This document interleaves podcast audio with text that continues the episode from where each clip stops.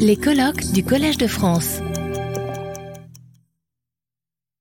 Mesdames et messieurs, chers collègues, chers amis, nous allons donc euh, reprendre. Je dois encore euh, vous prier de bien vouloir excuser mon absence de ce matin. Un impondérable, euh, comme il en arrive parfois dans la vie des chercheurs, m'a retenu au-delà de ce que je voulais. Et donc, ce matin, vous avez entendu un, un exposé euh, liminaire de Thomas Piketty, qui ne parlait pas directement des migrations, mais qui euh, mettait en, contexte euh, toutes les questions qui nous intéressent dans le système général des inégalités, puisqu'au fond, la migration, elle est forcément, forcément très très liée au système mondial des inégalités dont nous ne pouvons pas nous exonérer finalement. C'est ce qu'il faut toujours rappeler. Et nous avions pensé que c'était une très bonne chose d'avoir euh, ce cadrage, en quelque sorte, ce, ce, soubassement ou cet arrière-plan, comme vous voulez, euh, avant d'entrer euh, dans le vif du sujet. Alors la première session donc, va être introduite par Catherine Goussef. Catherine Goussef eh bien, est une historienne de, des pays anciennement soviétique et actuellement post-communiste, je ne sais pas comment dire. Elle a écrit, euh, on lui doit de, nombreux ouvrages sur la, question, notamment sur les déplacements forcés de population à l'époque stalinienne, sur les sorties très compliquées euh, de, la Seconde Guerre mondiale qui ont euh, duré des années et des années et ont éprouvé bien des, populations.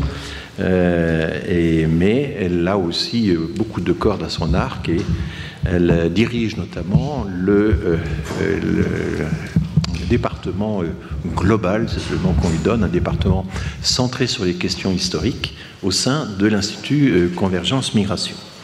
Et donc je vais lui laisser introduire cette session où vont intervenir, mais c'est elle qui en parlera, des personnes de grande qualité.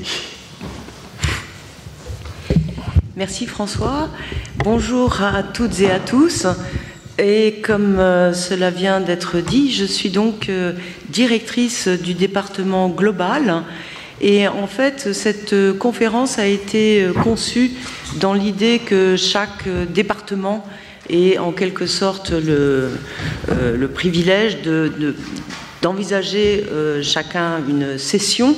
Et donc, c'est l'occasion pour moi de vous dire quelques mots de, de, ce département qui rassemble donc plus de, de 100 fellows qui est évidemment un, département euh, tout à fait euh, euh, pluridisciplinaire, mais avec une dominante historique effectivement assez forte, une dominante historique qui comprend des, des, collègues, des spécialistes qui travaillent depuis la période de l'Antiquité jusqu'à nos jours mais euh, donc, comme je le disais, pas simplement des historiens, également des, géographes. Et là, j'ai le plaisir d'évoquer à ce propos euh, euh, la présence d'Adèle Sutre comme coordinatrice scientifique du département et maître d'œuvre d'ailleurs de cette, session, de cette organisation, qui est donc géographe à mes côtés. Euh, évidemment, je vais prendre vraiment quelques, secondes euh, pour vous dire euh, trois mots de, ce, département qui, en même temps, est lié bien sûr à, à, tous les autres par de multiples projets. Et plutôt que, d'essayer une, synthèse improbable, je voulais juste évoquer devant vous un, des projets en cours, puisque le, département, comme tous les autres, accueille différents projets de recherche collective. Et donc, euh, un des, projets qui est actuellement conduit au département est celui qui s'appelle Géorécit sur l'exil savant et l'exil artistique euh, au XIXe et XXe siècle, et qui, quand euh, ce terme de géorécit renvoie à des cartographies, des cartographies assez innovantes de ces parcours, donc de savants et d'artistes, qui sont restitués très souvent soit par des archives, euh, quand c'est le cas de personnes plutôt à cheval sur le 19e, 20e siècle, soit euh, par des, euh, et le plus souvent, des entretiens. Et donc, c'est un, un, très vaste projet, il est en, cours, de, en cours de réalisation, mais aussi pour vous dire à quel point finalement les problématiques qui sont celles d'aujourd'hui dans le cadre de cette conférence, bah, finalement, sont aussi un peu dans le, je dirais pas l'ordinaire, mais qui sont évidemment aussi au cœur des préoccupations de ce département. Alors, euh, je vais euh, maintenant euh, introduire très très brièvement aussi, parce qu'on a pris beaucoup de retard, cette session 1, donc ce que la migration fait au travail, finalement aussi une manière de, prolonger ce questionnement sur les inégalités, mais en le centrant ici vraiment sur la question de la, migration, entre acquisition de compétences professionnelles et des qualifications, qui vont être donc euh, sujets qui va être euh, décliné à travers euh, différents cas de figure et terrains de nos collègues que je présenterai successivement à chaque, chacune des, prises de parole. Et donc j'ai d'abord le, plaisir de vous présenter Anne-Sophie Bruno. Anne-Sophie Bruno, qui est une spécialiste, qui est donc tout à fait qui est tout à fait à, l'autre bout de, la table, euh, qui est une spécialiste de l'histoire de l'immigration, du marché du travail, de la santé au travail, et qui approche ces différents aspects de spécialisation à travers notamment l'analyse de trajectoires sociales et professionnelles de personnes migrantes, elle est euh, l'auteur d'un ouvrage très euh, remarqué qui s'appelle Les chemins de la mobilité, migrants de Tunisie et marché du travail parisien depuis 1956, publié aux éditions de, l'EHESS, qui est euh, donc le cœur de sa première recherche. Et actuellement, elle est engagée dans différents projets très divers, d'ailleurs, qui portent, par exemple, sur la question de l'indemnisation euh, des accidents du travail dans une longue durée depuis la fin du XIXe siècle entre la France et la Belgique, euh, et d'autre part les pratiques de négociation relatives à l'égalité professionnelle. Donc je lui donne tout de suite la parole elle nous propose un exposé euh, au fond sur les multiples visages du travail immigré dans la France du XXe siècle et donc leur évolution. Merci encore d'être parmi nous. Euh, pour un exposé d'une vingtaine de minutes et j'aurai la tâche toujours un peu ingrate de rappeler euh, la nécessité de s'arrêter quand, quand on dépasse.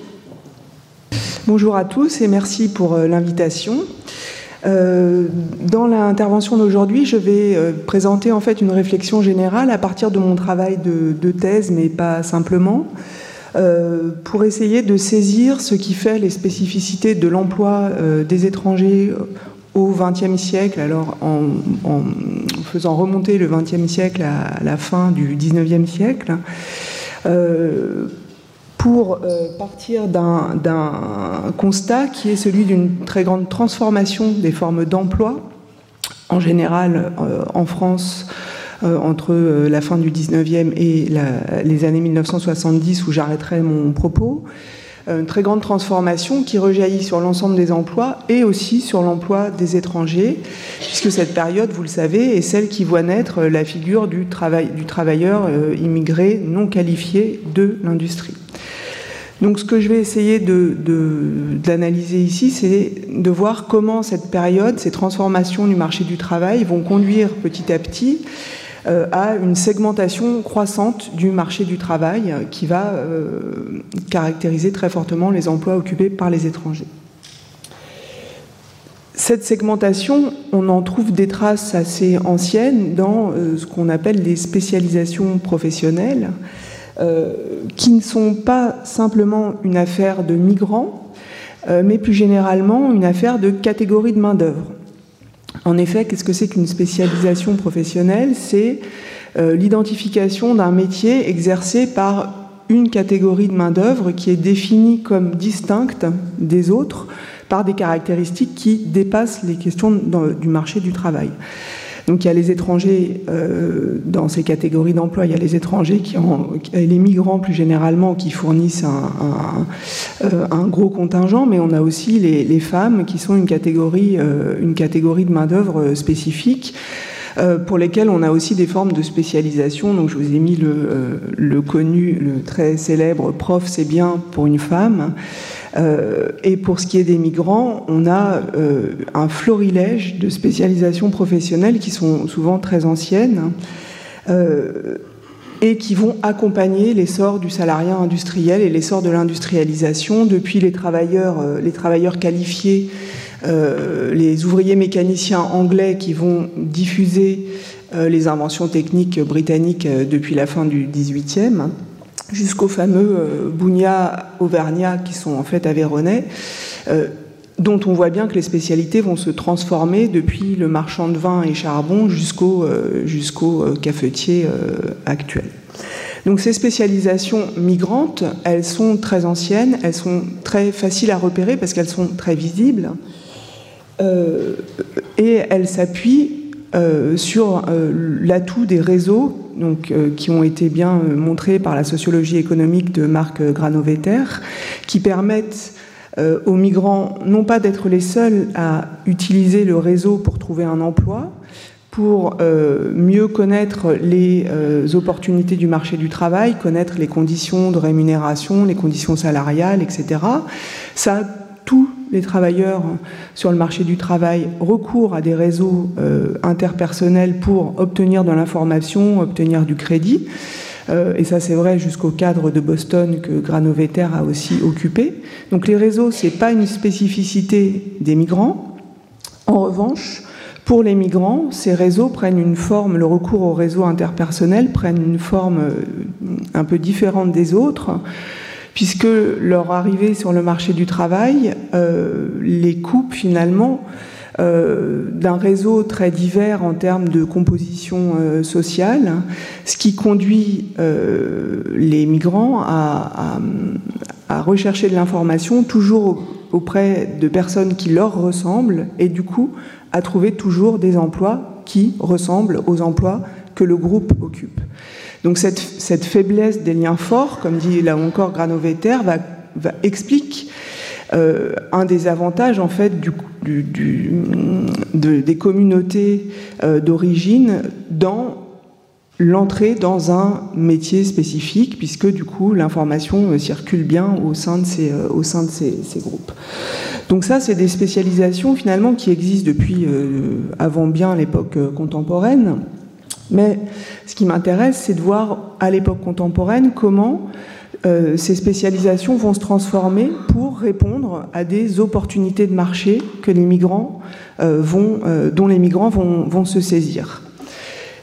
La spécialisation professionnelle, elle a besoin d'un réseau communautaire, mais elle a surtout besoin non pas de s'appuyer sur une spécialisation héritée, mais sur la rencontre avec une opportunité du marché du travail euh, qui est lié à tout un ensemble euh, de transformations euh, du marché de l'emploi. Alors on a pléthore d'exemples pour illustrer ces opportunités du marché du travail. on a l'exemple des, des, limousinants de la Creuse qui construisent les façades et surtout qui font l'enduit des façades. et ces maçons creusois vont euh, développer une spécialisation extrêmement importante au point que le, CAP de limousinant existe, euh, existe toujours. Et cette spécialisation, elle s'appuie bien évidemment, elle entre en écho bien évidemment avec le, développement, l'essor de l'urbanisation au XIXe siècle, qui va donner de la force à cette spécialisation professionnelle. On peut aussi citer l'exemple des verriers de, de la vallée de Ronco-Canavese euh, une vallée euh, du, Piémont qui, va, euh, est constituée d'une communauté qui a une tradition, on va dire, de,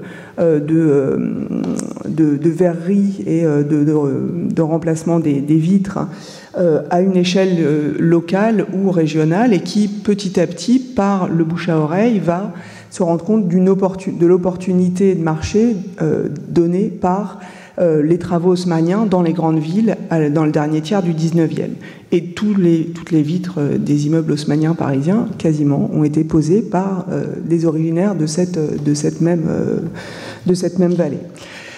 Plus tard dans le siècle, les années 1960-1970, on peut aussi citer l'exemple sur lequel j'ai travaillé, qui est l'exemple des, épiciers en alimentation générale, qui sont tous marocains ou tunisiens dans les années 60 ou 70, et plus que marocains ou tunisiens qui sont originaires de certaines régions, et pour les Tunisiens, c'est les originaires de Djerba. Donc je vous renvoie au podcast de, de Noujoud Rejbi qui vient de sortir dans la série documentaire, euh, qui est l'arabe du coin et qui revient sur cette histoire, qui est à la fois une histoire de tradition commerçante des Djerbiens, puisque le Gerbi en tunisien c'est l'épicier, mais qui rencontre une opportunité de marché liée à une révolution des structures commerciales, un déclin très net de la petite épicerie, un essor des supermarchés, qui conduit finalement ces migrants dans une période de crise de l'emploi salarié dès la fin des années 60, à se reconvertir dans cette tradition commerçante.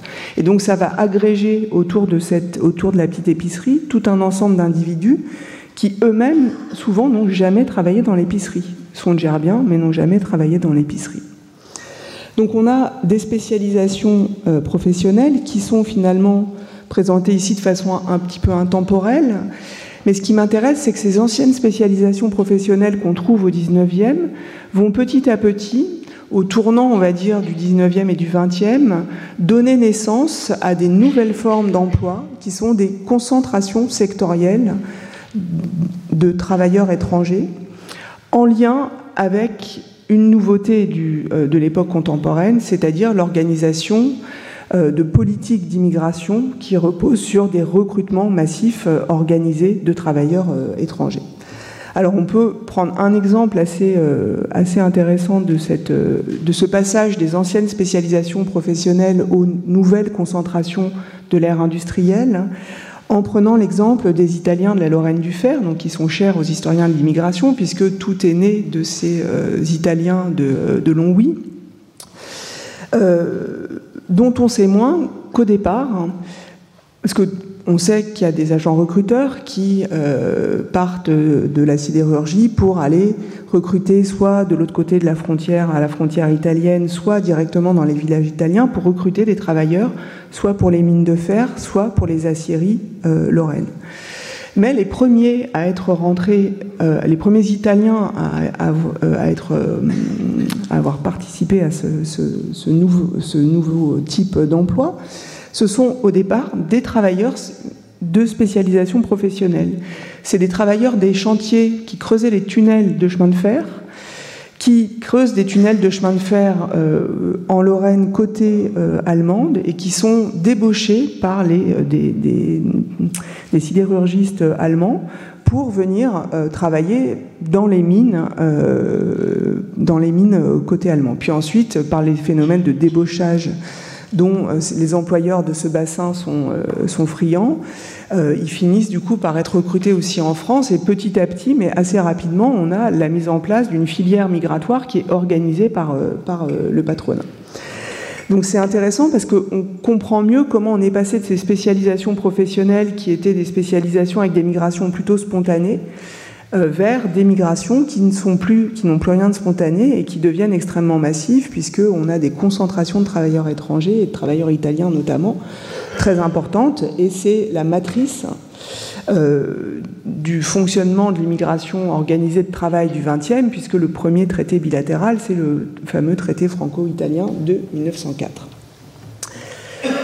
Pourquoi c'est ce passage à des concentrations industrielles extrêmement fortes Alors, dans les effets massifs qu'on peut observer, on peut prendre l'exemple des Polonais, qui est un, des plus archétypales, puisque les Polonais sont moins de 50 000 en 1921 en France. En 1931, par le jeu justement de ces agents recruteurs, ils sont plus de 500 000. Donc on a euh, une population qui a augmenté de plus de 450 000 individus en une dizaine, même pas dix ans. En lien évidemment avec le travail euh, de recrutement fait par la SGI et par les employeurs, euh, les organisations patronales. Cette concentration sectorielle, elle renvoie à des pénuries sélectives de main-d'œuvre alors sélectif parce qu'il y a beau avoir une, transition démographique précoce en France, euh, les pénuries ne se, font pas euh, sentir dans tous les secteurs. Et on a, avec les emplois occupés par les étrangers, les secteurs dominés par les étrangers, on a finalement un, dessin de la hiérarchie des emplois désirables tels que euh, les voient les nationaux. Les nationaux. Dans ces critères de désirabilité, le critère de la pénibilité du travail est exprimé en ces termes mêmes dès la fin du XIXe siècle. Si on retourne au débat parlementaire de la fin du XIXe sur les premières retraites ouvrières, on retrouve associé au terme de travaux pénibles le recrutement justement de travailleurs étrangers pour, euh, pour remplir euh, ces travaux dont personne ne, veut.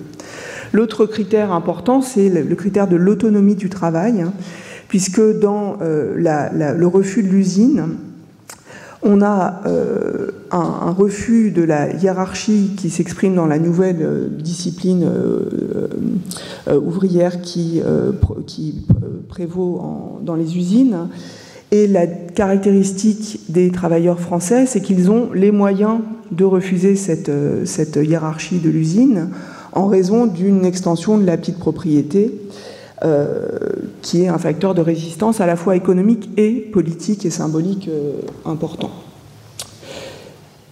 Qui dit hiérarchie, hiérarchie des, enfin, échelle des, emplois, euh, désirable euh, dit forcément évolution de cette hiérarchie, puisque selon euh, les transformations générales du marché du travail, les emplois ne sont pas intrinsèquement pénibles ou indésirables, mais ça peut varier dans le temps. Donc on peut prendre l'exemple du bâtiment, qui a toujours été un secteur important, puisque dans les spécialisations professionnelles que j'ai citées du 19e, on a des métiers du bâtiment. La figure du maçon italien euh, qui a été étudiée par Marie-Claude Blanchaléard et Emmanuela Martini est déjà une figure très importante dans la première moitié du XIXe siècle. Il n'empêche, les concentrations de main-d'œuvre dans le BTP vont se faire beaucoup plus importantes dans la deuxième moitié du XXe euh, siècle. Le degré de concentration se voit au fait que euh, le secteur du bâtiment et des travaux publics occupe un quart des emplois euh, des étrangers au recensement général de population de 1975. Donc on a vraiment une montée en puissance de ces concentrations industrielles euh, qui s'explique par euh, plusieurs raisons. Tout d'abord par le déclin du modèle de la petite entreprise en termes d'emplois désirables après les années 50 et l'essor très net de la protection sociale qui existe avant mais qui est beaucoup moins importante. Euh, la petite entreprise fait de moins en moins rêver au regard de l'emploi salarié dans les grandes entreprises.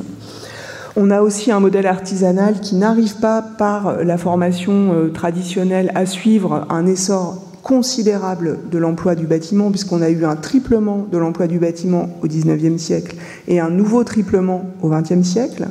Et les modèles artisanaux n'arrivent pas à, suivre cette, euh, euh, cette, croissance.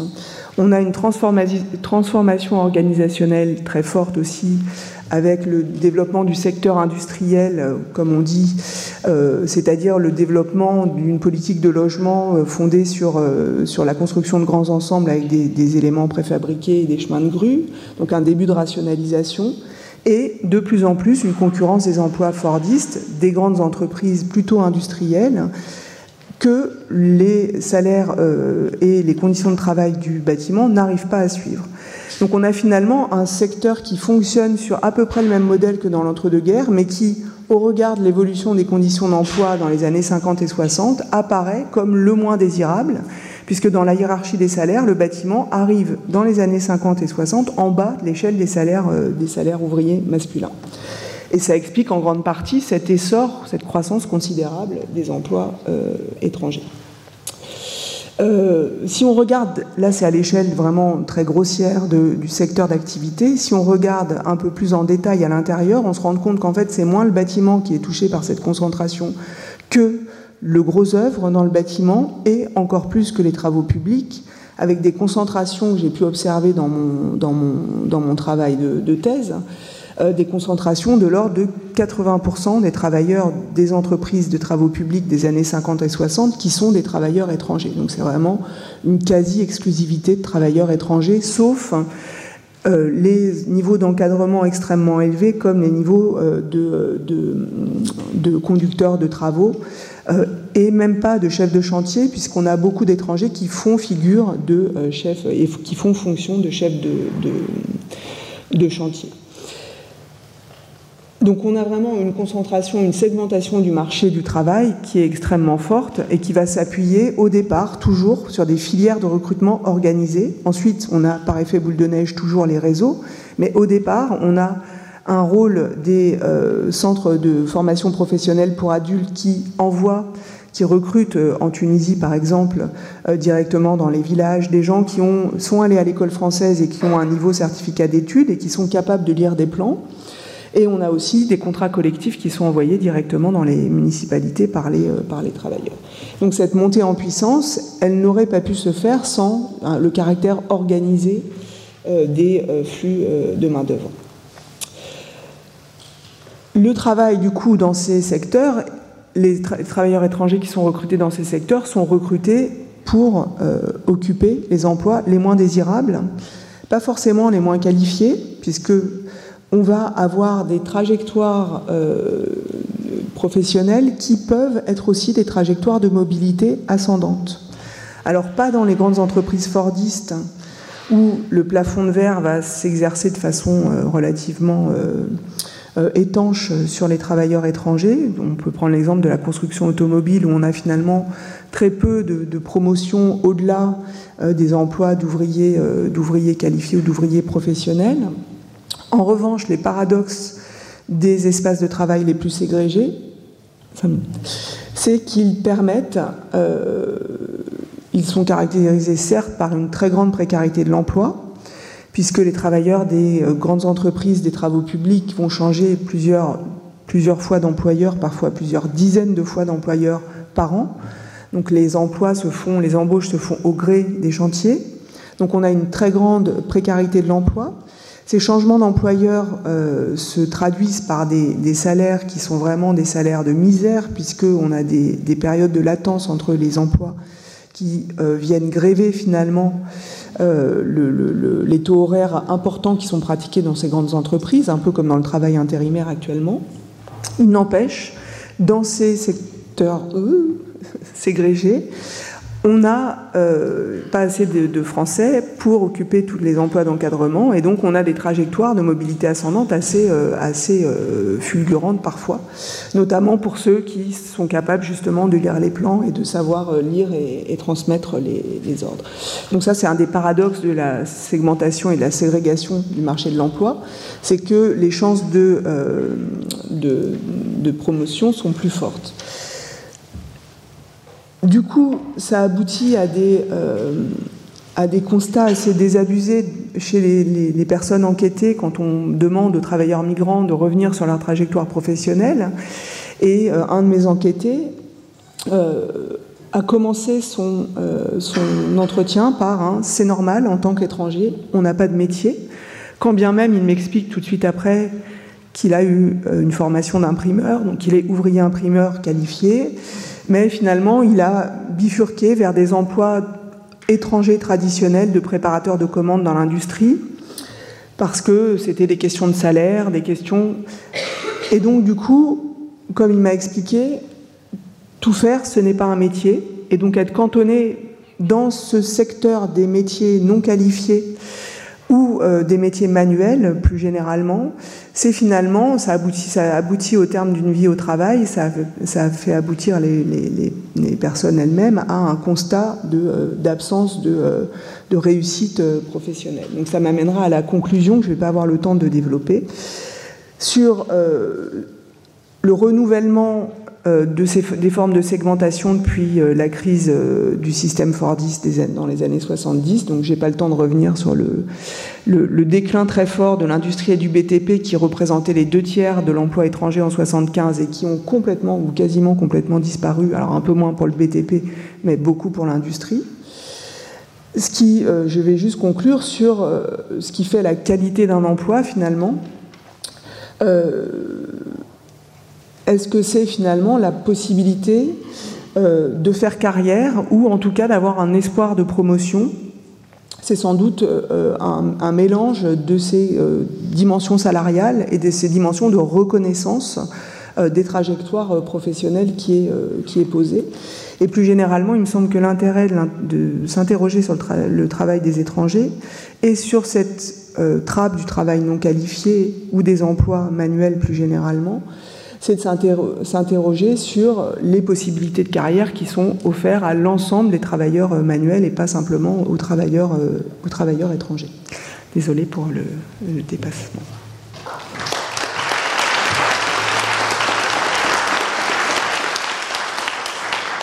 Je passe tout de suite la parole à Francesca Sirna, euh, qui est sociologue, euh, chercheuse au CNRS et membre du centre Norbert Elias, qui est une spécialiste des migrations et du travail des étrangers en France, et en particulier dans le domaine de la santé. Et euh, Francesca Sirna, son nom vous êtes peut-être familier car elle est l'auteur d'une contribution très récente euh, de notre revue De facto, euh, ayant publié donc avec Emeline Zugbed un, article sur l'intégration par le travail. Et aujourd'hui, Francesca va nous parler à partir d'une enquête récente euh, sur les, du, parcours d'insertion des professionnels de santé euh, à diplôme étranger dans le secteur hospitalier français. Processus de reconnaissance et ou d'exclusion. Francesca, vous avez la parole. Merci beaucoup Catherine et merci Adèle pour euh, l'invitation et l'organisation dans ces beaux lieux. Je vais vite commencer et essayer de rattraper un peu le temps et je fais comme ça? Oui, je fais comme ça. Donc, euh, euh, je travaille sur euh, le personnel à diplôme étranger dans les hôpitaux, dans le sud de la France. Mon travail a commencé par une entrée par les, infirmières. Euh, et je me suis retrouvée aussi à rencontrer des médecins à diplôme euh, étranger hors Union européenne, mais je vais y revenir plus tard. Et euh, cette présence a été mise en lumière euh, euh, pendant la crise du Covid-19. Il y a eu une augmentation des reportages, des articles sur ce personnel à diplôme étranger qui, qui fait tourner, qui font, ils font tourner les, services des hôpitaux français. Et moi, j'avais déjà commencé mon travail et et avec une enquête euh, qualitative dans une approche euh, de sociologie pragmatique. Et donc, euh, j'ai rencontré de manière informelle, puisque je n'ai jamais obtenu d'autorisation pour effectuer mon enquête à l'intérieur de l'hôpital, donc j'y vais de manière informelle. Et, euh, je les rencontre aussi à l'extérieur de l'hôpital et des fois au domicile. Euh, dans la région sud principalement, euh, voilà, pour situer géographiquement. Euh, pourquoi enfin, j'ai commencé à faire cette comparaison En fait, comme je vous ai dit, j'ai travaillé sur les infirmiers, infirmières. Je vais peut-être utiliser surtout le féminin puisqu'il s'agit pour la plupart de femmes. Euh, euh, donc infirmières euh, européennes et, non européennes. Et j'ai compris, j'ai pu constater que ces, ces, parcours étaient différents. J'ai commencé mon travail à partir de la dans le contexte de la crise économique de 2008. Euh, ce contexte a évolué avec la crise migratoire de 2015, avec un durcissement des politiques migratoires à l'échelle européenne, euh, les déplacements des frontières hors Europe, une volonté d'encourager les migrations dites qualifiées, la migration choisie, donc la création de cartes de séjour talent et métiers en tension, l'élargissement à l'est de l'Union européenne et euh, mon but était de comprendre si ces migrants hautement qualifiés rencontraient des difficultés dans l'insertion professionnelle, c'est-à-dire euh, est-ce que la qualification pouvait réduire euh, les différences entre migrants européens et non européens? Est-ce que cette migration choisie rencontrait moins de problèmes d'embauche, d'obtention des papiers et moins de discrimination? Euh, donc, euh, il y a quelques points sur euh, les défis que le système de, santé français auquel il fait face. Euh, la croissance de la population française sous l'effet combiné de la fécondité positive et du vieillissement, qui oblige à repenser aussi les formes de prise en charge euh, et d'organisation des soins, l'application pendant très longtemps du numerus clausus dans l'accès à la formation euh, des études médicales et qui a déterminé la pénurie de professionnels et aussi une concentration des professionnels de santé dans les centres urbains, causant en fait les, ainsi appelés déserts médicaux, et des conditions de travail difficiles qui sont à l'origine aussi de nombreux abandons dans le secteur hospitalier. Et on le voit, et c'est pas simplement euh, quelque chose qui se passe en France, mais l'abandon souvent euh, des infirmières, surtout les jeunes, qui euh, quittent la profession parce que les conditions de travail sont très difficiles. Et ce sont des infirmières français, à diplôme français et aussi étrangers. Et ensuite, en même temps, les réformes du, euh, budgétaires, les coupes budgétaires dans le, secteur de la santé, qui a déterminé une rationalisation euh, et une baisse des dépenses euh, dans ce même secteur. Et euh, concernant les euh, infirmières euh, à diplôme étranger, elles représentent aujourd'hui le 3% des, du, du, personnel. les médecins à diplôme étranger, on est aux environs de, de 15, enfin 16%. mais je ne vais pas aujourd'hui parler en détail des médecins. Comme vous pouvez voir, dans d'autres pays, euh, leur présence est plus importante. Donc, euh, euh, les professions médicales et de soins, comme d'autres, comme celles des avocats, des notaires, sont historiquement fermées aux étrangers et longtemps l'exercice de la profession était lié à la nationalité du diplôme. Et euh, vous verrez que pour les infirmières, c'est encore plus compliqué par rapport aux médecins, euh, puisque euh, elles doivent, depuis 2018, les infirmières hors Union européenne doivent s'inscrire sur Parcoursup sup pardon, pour pouvoir entrer sur le territoire français, donc elles ne peuvent plus venir euh, si elles ne sont pas acceptées. Et, donc, euh, euh, il y a un travail de Claire Lénaud, qui est une doctorante au CEPED et fellow à l'Institut, qui écrit en ce moment une thèse sur les infirmières à diplôme étranger. Elle montre vraiment dans la constitution du dossier, il faut clairement marquer dans une lettre qu'il s'agit d'un désir de formation et que ces mêmes personnes qui euh, veulent faire des études d'infirmiers, euh, de soins infirmiers en France ont la volonté de repartir dans leur pays d'origine. Donc euh, il s'agit d'une migration qui doit rester temporaire malgré la forte pénurie. Les conditions d'exercice, en fait, jusqu'en 2012, euh, c'était possible pour des médecins à diplôme hors Union européenne d'être embauchés en tant qu'infirmiers. J'en ai rencontré moi-même, c'est pour ça que je suis allée aussi du côté des médecins. Euh, mais depuis, euh, il n'est plus possible, donc malgré la pénurie. Les diplômés hors Union européenne doivent très souvent repasser euh, le diplôme d'État. Euh, s'ils arrivent en fait à rentrer sur le territoire. Elles sont embauchées souvent euh, pour financer ce diplôme en tant qu'aide-soignante et elles ont souvent des, contrats précaires, des horaires euh, très chargés et en, dérogation à la législation. Et la reprise des études n'est pas évidente parce que l'articulation vie professionnelle, vie familiale est, est, très difficile pour ces femmes et vous allez voir dans les témoignages qu'il y en a qui abandonnent. Voilà. Donc, euh, les témoignages sont assez, assez durs et, euh, décrivent aussi euh, une situation de discrimination aussi liée au genre lorsqu'elles se comparent à des, à des, collègues, à des collègues hommes. C'est le cas pour cette infirmière. Et il y en a d'autres, mais je pense qu'on n'a pas le temps de les lire, donc j'avance.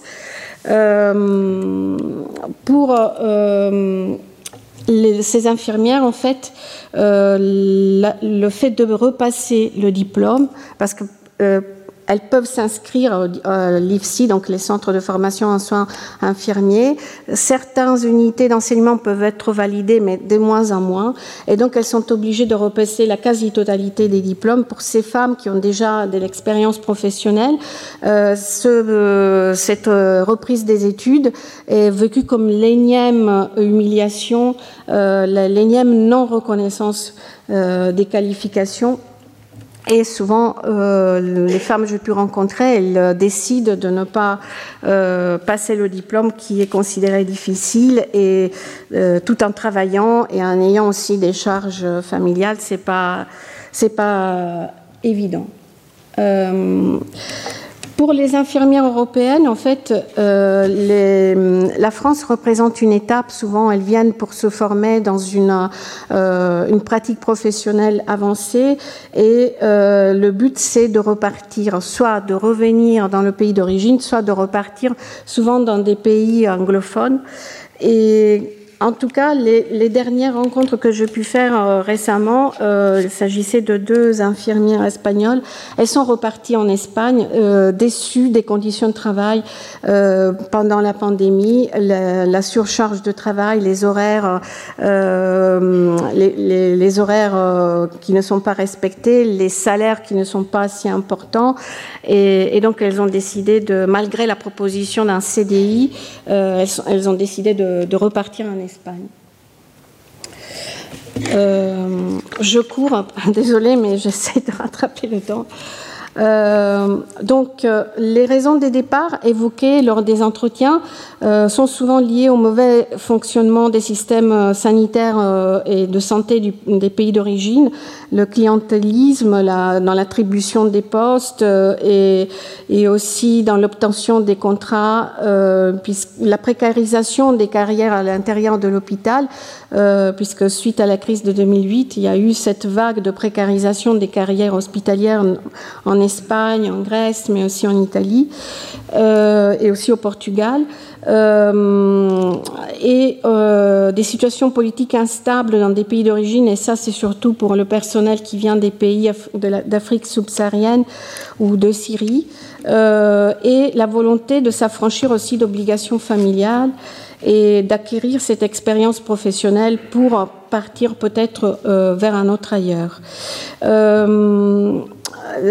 pour les deux groupes, euh, j'ai pu constater en fait de la présence de difficultés de s'insérer dans un milieu professionnel où les logiques de genre sont très présentes et des situations dérogatoires qui marquent aussi ces parcours. Des emplois, je l'ai dit, surchargés, des rémunérations inférieures sont la caractéristique de ces parcours euh, à l'hôpital. Et euh, et aussi une forte division sexuelle du travail qui les relèguerait dans des emplois moins valorisés et moins rémunérés.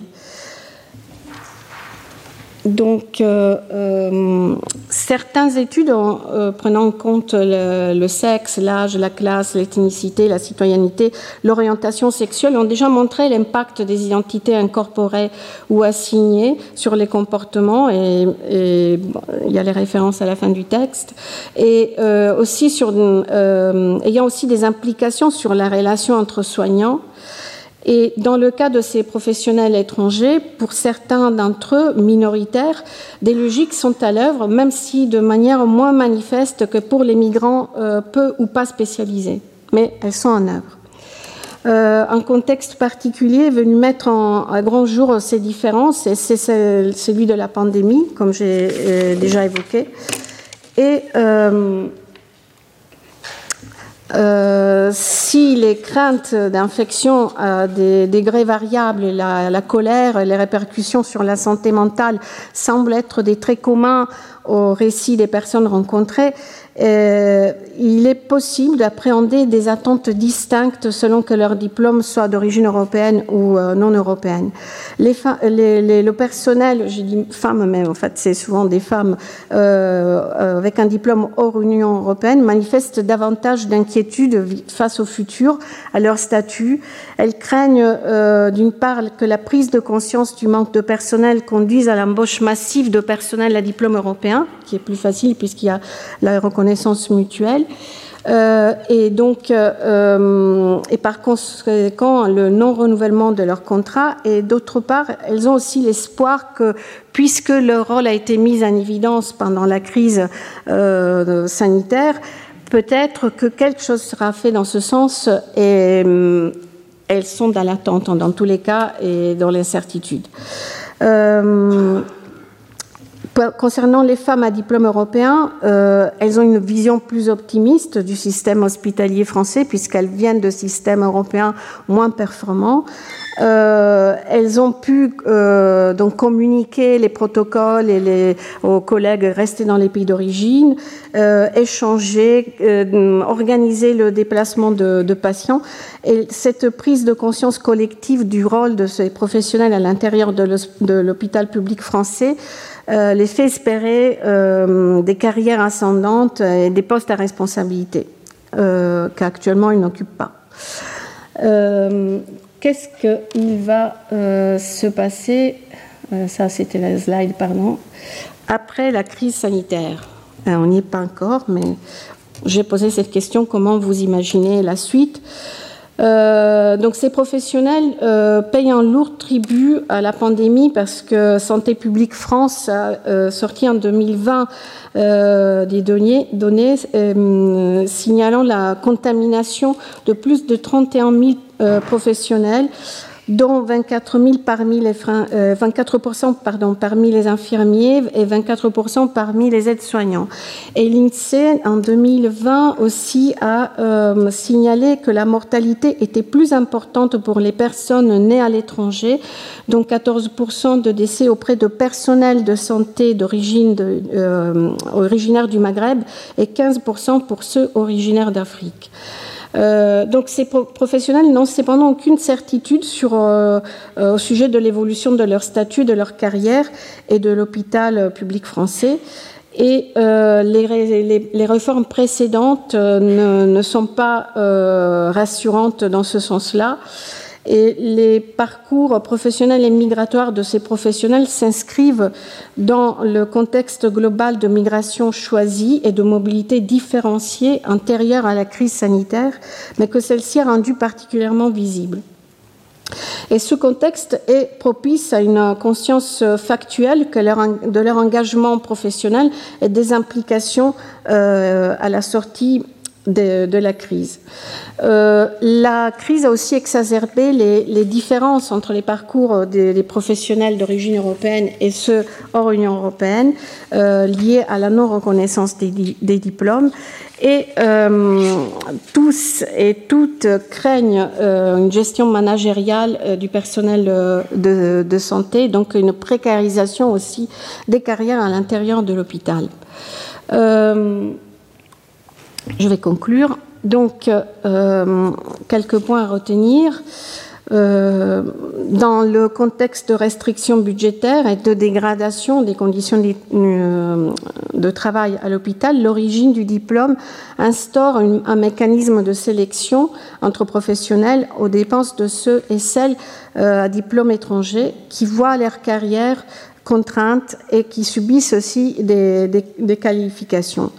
On se retrouve ainsi face à une division du travail qui semble propre à l'économie du savoir, à laquelle participeraient ces circulations internationales de professionnels hautement qualifiés, mais qui alimente largement le débat autour du brain drain et du brain waste. Les professionnels rencontrés sont au cœur de processus de déqualification, voire de discrimination liés à l'origine du diplôme. Et la santé apparaît ainsi au croisement de rapports sociaux de domination qu'elle contribue à révéler à différentes échelles allant du euh, local au global. Euh, l'enquête menée pendant la période de la pandémie euh, révèle aussi les difficultés euh, que Edgar Morin a pointées lors de son article à vif sur mai 1968 sur la difficulté, les obstacles qu'on peut rencontrer lors du terrain, puisque l'hôpital était fermé, et aussi une difficulté à, à, faire une analyse à chaud sans avoir le recul nécessaire euh, à, une, à, une, compréhension en profondeur. La crise est ici mobilisée en tant que contexte dans lequel et par lequel les changements majeurs pourrait se produire tant au niveau de l'individu, de la société, de la santé et des politiques publiques de santé aussi. Et la crise sanitaire représente une entrée pour euh, porter un regard nouveau sur les divers processus à l'œuvre dans la circulation des migrants qualifiés.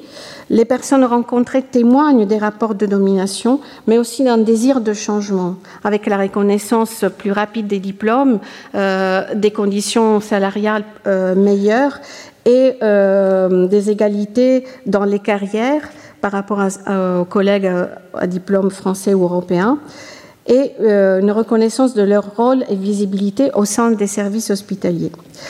Euh, tous ces professionnels euh, ont souligné que l'impact de la crise dans leur quotidien, dans l'alourdissement de leur travail, dans la difficulté de continuer à travailler dans ces conditions. Ces conditions sont difficiles, on le rappelle aussi pour les collègues à diplôme français européen.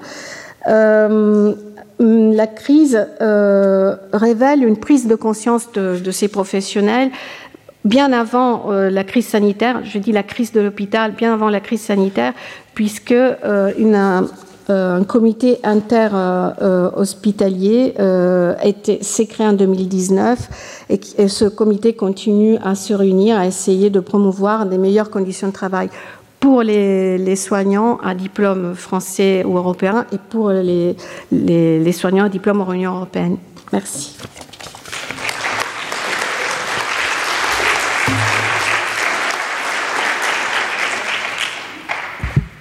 Merci Francesca.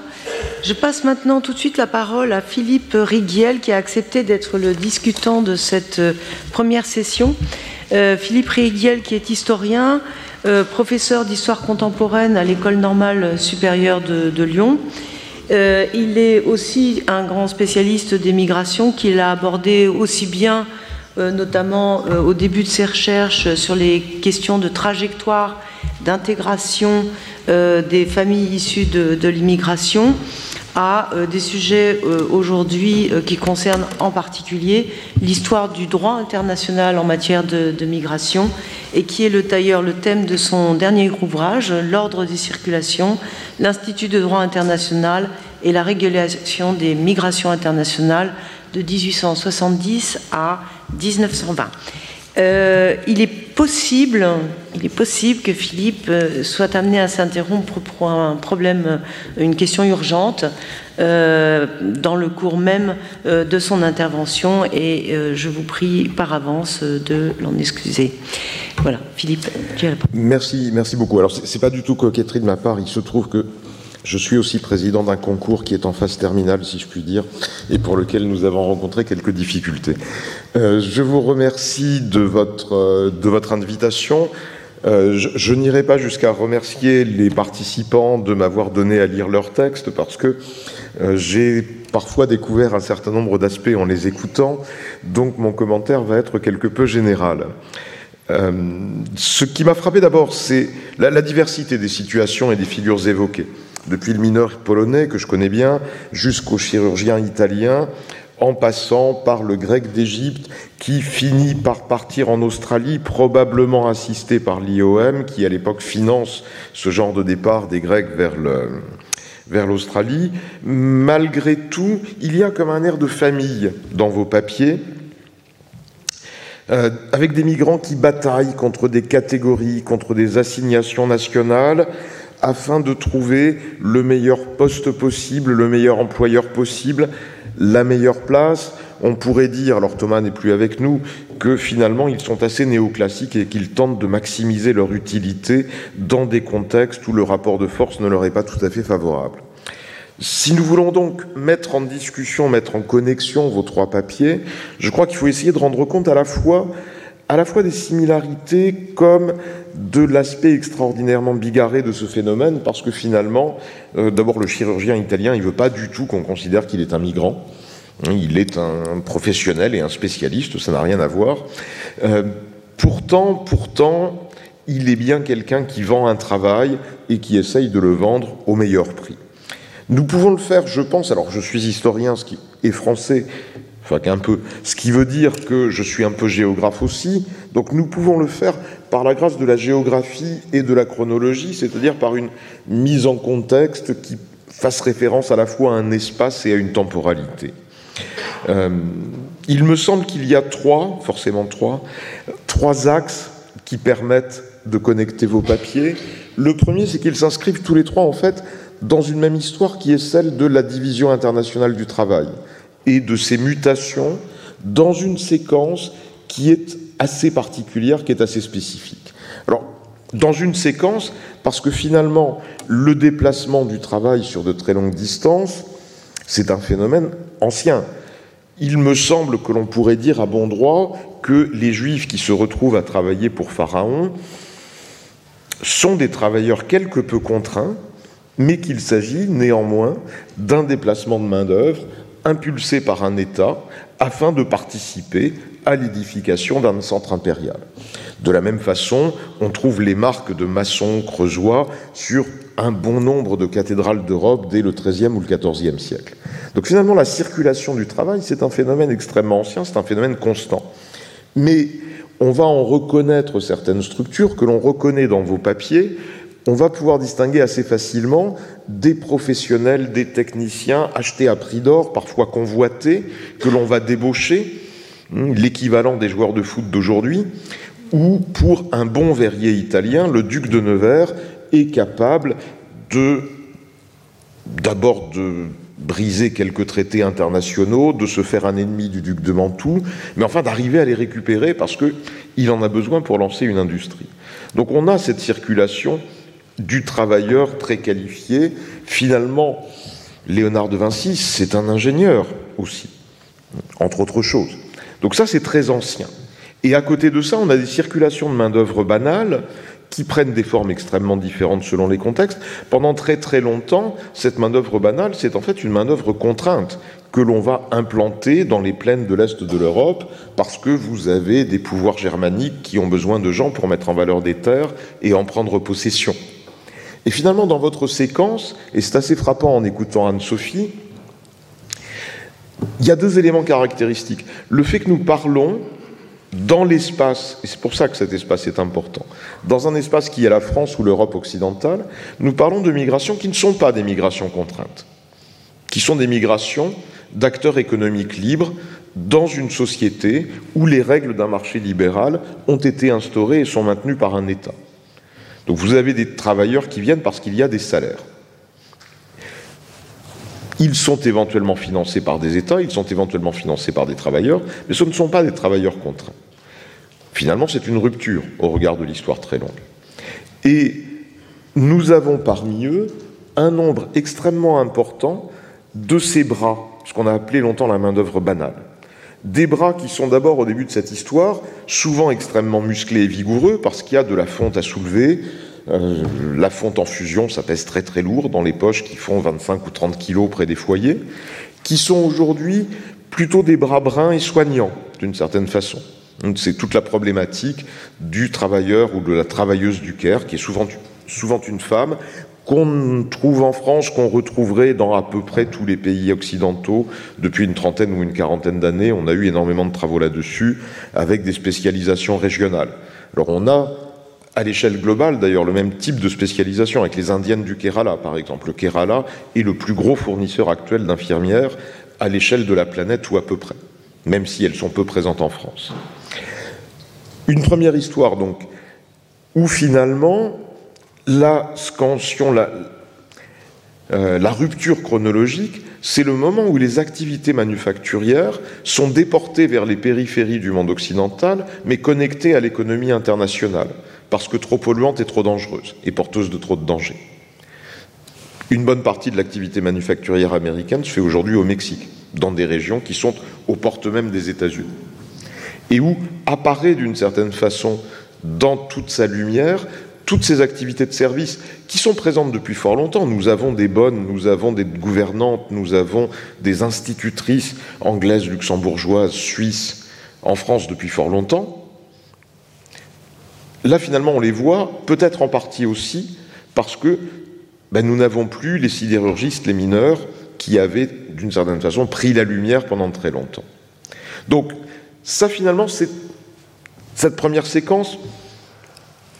Nous sommes quelque part vers la fin du 19e jusqu'à aujourd'hui, avec cette importance du travail banal, cette intensification des flux, même si tout au long de la période est présente cette circulation des travailleurs très qualifiés. Et l'autre élément de cette séquence, Anne-Sophie rappelait le traité de 1906 avec l'Italie, c'est la place prise, la place croissante dans l'organisation de ces flux, prise par l'État, et un État qui n'est pas tout à fait n'importe quel État, qui est à la fois un État-nation effectif, c'est-à-dire qui a les moyens de l'être, et qui est un État dont l'une des responsabilités est d'assurer la bonne marche du marché du travail. Et ça, c'est une rupture de la fin du 19e en France comme dans le reste de l'Europe. C'est la naissance des ministères du travail. Et ça se traduit d'abord par l'émergence d'administrations spécialisées, parce que pour distribuer ces droits, excusez-moi, euh, oui, euh, euh, pour distribuer ces droits, il faut des organismes spécialisés qui sont qui mettent en œuvre des catégories et ces catégories font une large place aux critères de la nationalité.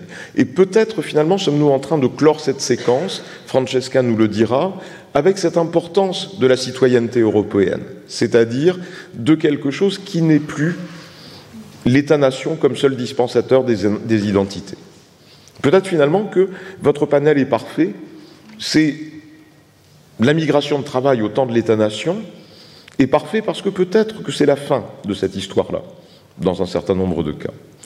Et puis, et puis le dernier point commun, c'est que bah, cet État, bien sûr, sa centralité est marquante dans l'histoire du travail migrant tout au long du 19e et du 20e, mais il n'est jamais seul. Nous avons des employeurs. Alors, dans le cas de la compagnie de Suez, il est évident que l'employeur est là au premier rôle et qu'il est un ordonnateur des mouvements, qu'il est un ordonnateur des migrations. Son rôle apparaît clairement. Et vous avez les migrants eux-mêmes, dont tant Francesca qu'Anne-Sophie nous rappellent, alors ce que les anglo-saxons appellent l'agency, c'est-à-dire la capacité à négocier, à parfois changer de catégorie, à passer d'autres frontières que simplement la frontière institutionnelle, mais à changer de nationalité, à obtenir la reconnaissance d'un diplôme, d'un titre ou de l'appartenance à telle ou telle catégorie. Vous avez tout un jeu hein, sur les titres de séjour aussi. Est-ce que je peux avoir un meilleur titre que celui que j'avais jusque-là? Euh, J'aurais peut-être deux questions. La première, c'est que je me demande si, à force de chercher les agencies du migrant, nous n'avons pas fini parfois par oublier qu'elles se déploient sur un fond de contraintes extrêmement lourdes, extrêmement dures, euh, et sans doute plus effectives aujourd'hui qu'elles ne l'ont jamais été. Parce que finalement, les États sont aujourd'hui extrêmement efficaces. Beaucoup plus que la Prusse du 19e, par exemple.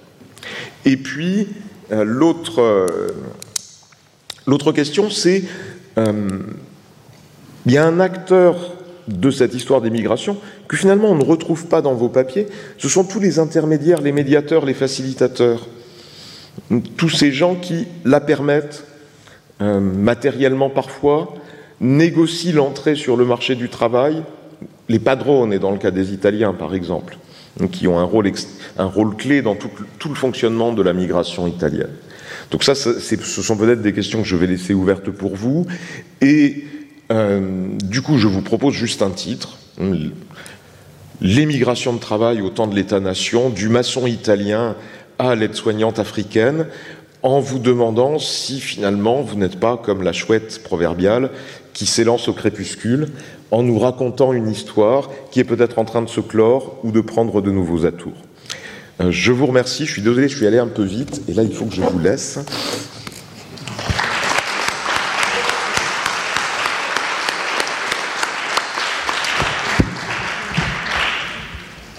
Merci, merci beaucoup Philippe. Euh, je donne tout de suite la parole à chacun de nos intervenants et intervenantes. Euh, et en sondant du, regard euh, les organisateurs pour savoir de combien de temps on pourrait disposer encore pour cette session.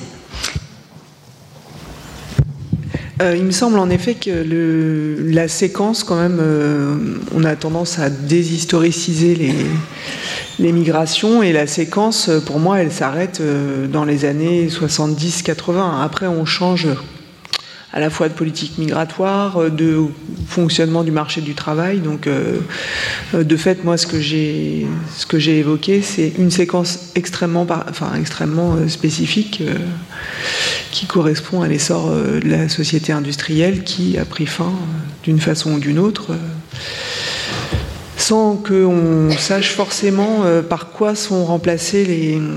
On a tellement bien décrit qu'on voit bien comment ça fonctionne avant, mais les modes de fonctionnement euh, actuels sont quand même relativement euh, différents dans les modes de recrutement, dans les, dans, et dans les réactions aussi des États qui sont plus tout à fait les mêmes. Donc ça, c'est voilà, mon travail d'historienne s'est arrêté au seuil de cette transformation, mais ça me semble effectivement ces deux mondes complètement différents. Merci. Angelos? Moi, je, oui. moi, je pense que le, la crise des Suez était un, exemple, un, cas d'étude où s'articule bien euh, euh, l'implication des acteurs euh, étatiques et non étatiques dans la, dans la question euh, des, migrations et surtout en fait le rôle des entreprises comme intermédiaires en fait dans ces mouvements de migration par son rôle de, commission des par l'établissement de cette commission de réclassement, mais, aussi euh, par, des, personnes en fait euh, qu'on voit dans les archives en retraçant différents documents qu'ils prennent euh, elles-mêmes les rôles en fait d'intermédiaires atypiques et non officiels en fait pour pour aider, pour, pour aider en fait l'immigration, le déplacement, la circulation en fait entre différents euh, et de ce point de vue, on pourrait dire, oui, que c'est euh, que c'est une euh, c'est un cas en fait qui montre peut-être le en fait ce changement de, paradigme en fait autour de, des migrations au milieu du XXe siècle et juste après la Seconde Guerre mondiale. Me concernant, j'ai une vision, en fait, euh, par ma thèse sur les migrations italiennes euh, en France, qui en sociologie, mais avec une approche euh, historique que je mobilise souvent. ce qui me semble être une caractéristique des flux plus récents, c'est, Philippe l'a dit, l'accès Internet et la, rapidité euh, la rapidité du passage des informations, des images, euh, me semble être une caractéristique contemporaine.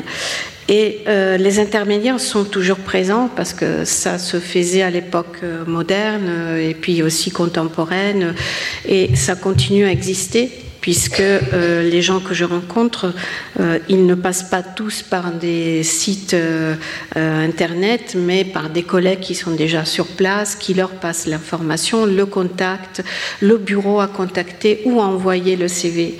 Donc ces intermédiaires sont toujours présents. J'ai l'impression que l'information, la rapidité de la circulation des informations est le trait qui différencie cette époque. Et ensuite, euh, la position entre agency et, État, euh, pour ma part, je ne pense pas que euh, si on choisit, enfin,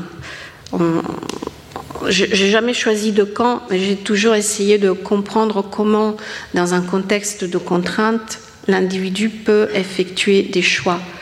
Et euh, je pense que ça caractérise le travail de, la plupart d'entre nous. Donc, euh, on a une attention à l'agency, euh, l'agentivité, justement parce que peut-être avant, c'était plus une approche déterministe, structurelle. et, et, là, on essaie d'introduire, on a introduit, on continue à le faire, la la capacité, euh, l'agency, la gentilité ou la capacité, euh, selon les approches des personnes, à euh, faire des choix dans ces contextes de contraintes. Mais les contraintes sont toujours présentes, passées et présentes, et malheureusement, je pense, futures. Écoutez, on va donc euh, arrêter là cette, cette première avancée, ces premières avancées dans notre, colloque. Hein. ça peut vous paraître encore un peu, un peu diffus, un peu, un peu dispersé. Pardon, je vois des. Pardon? Ben, le, temps est déjà tellement avancé par rapport à, l'horaire que je ne vois pas qu'on puisse euh, euh, se permettre d'avoir des questions. Hein. on est vraiment très, très en retard, mais peut-être que je suis en partie responsable de ce retard, je ne sais pas trop. Euh, mais donc, il pourrait y avoir des questions ultérieurement dans, l'après-midi, hein, si, vous voulez bien. voilà, donc nous reprendrons à, 14h. Euh, n'oubliez pas qu'à 18h, il y a la projection d'un film vraiment très intéressant. Hein, ne ratez pas ça. Et, donc, euh, je vous souhaite un, un bon appétit. Retrouvez tous les contenus du Collège de France sur www.colège-2-france.fr.